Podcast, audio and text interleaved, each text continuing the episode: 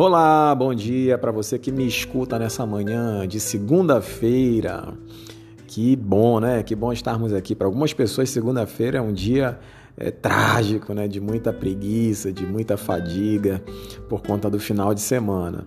Mas olha, eu confesso que eu sempre começo a segunda-feira de forma muito empolgada, viu? Eu sou uma pessoa muito empolgada. Que bom que a semana começou com tudo, que bom que estamos aqui reunidos para mais um devocional, para compartilhar um pouco daquilo que Deus tem para nós nesse dia. Quero profetizar bênçãos para a sua vida nessa semana.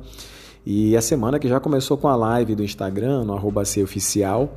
Meu amigo pastor Rui Ribeiro esteve conduzindo é, essa reflexão do tema que eu vou trazer hoje, agora nesse áudio que você recebe, talvez em algum grupo, através é, de alguma mensagem enviada pelo WhatsApp ou talvez esteja escutando pelo podcast, é, no Spotify, Deezer, Apple Podcast, Google Podcast, todos os podcasts da vida, onde você vai encontrar lá no Ceia Podcast todos os nossos áudios, ok?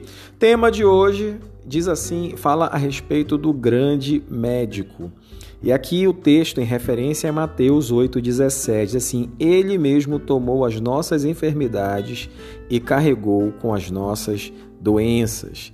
Olha, o tema hoje fala sobre médico e quando se fala em médico, automaticamente se fala na questão das doenças. Hoje as doenças elas existem em três instâncias. Existem as doenças físicas, existem as doenças da alma ou as doenças da mente, as doenças emocionais e existem também as doenças espirituais. Nós não podemos negar o fato de que o homem é um ser também espiritual e na questão espiritual, existe sim é, áreas que são afetadas e que precisam de uma intervenção divina.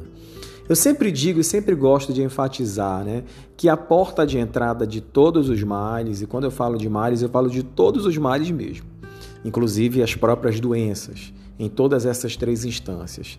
A porta de todos esses males se chama pecado, porque o homem pecou, então a morte ela entrou na nossa sociedade. E essa morte, ela não representa apenas um último suspiro físico, mas a morte, ela traz esse, essa ideia, essa mensagem de separação. O homem foi separado de Deus por conta do pecado e também o homem passou a ter os seus dias contados aqui nesse tempo, aqui nessa terra. Houve uma desconfiguração grande nessa linha hierárquica de condução de ação do homem. O homem era um ser espiritual que é, espiritualmente designava, definia e delegava as suas ações. Por conta do pecado, houve uma desconfiguração. Espiritualmente, o homem morreu e o homem então ele passou a viver por conta dos seus instintos, por conta das paixões da sua carne.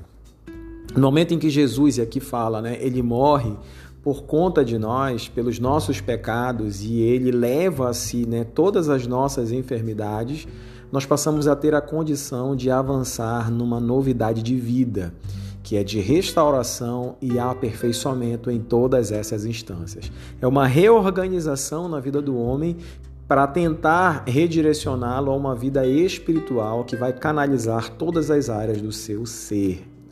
E aí vem realmente um grande desafio para nós.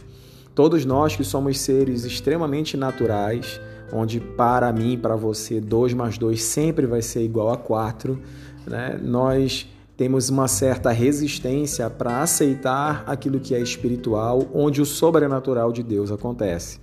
E no mundo espiritual, no sobrenatural, nem sempre 2 mais 2 são igual a 4. E aí, ousar em ter uma visão espiritual é realmente um passo determinante na vida de todos aqueles que experimentam crer em Jesus Cristo. E a fé realmente ela é isso.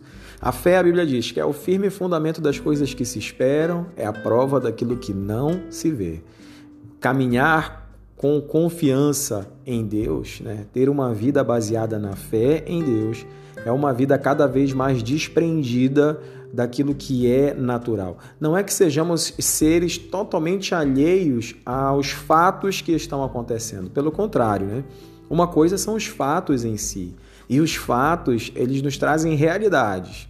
Então, um laudo médico, um boletim médico é, que chega para nós trazendo informações não agradáveis, aquilo de fato representa o nosso corpo na maneira como ele se encontra. Então não há, por mais que os exames e as avaliações clínicas e médicos, os prognósticos médicos não sejam perfeitos, mas eles trazem sim um grande teor de confiabilidade que aquilo que está sendo apresentado de fato é verdade. Mas uma coisa é o que se apresenta como um fato, como uma verdade. A outra coisa é como nós enxergamos isso no mundo espiritual.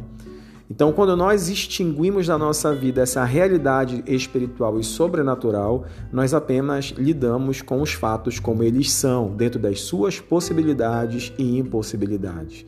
Quando nós passamos então a acreditar na ação de Deus, no, que age no meio do impossível, nós passamos a enxergar as possibilidades de que algo sobrenatural pode acontecer diante de um fato que é real.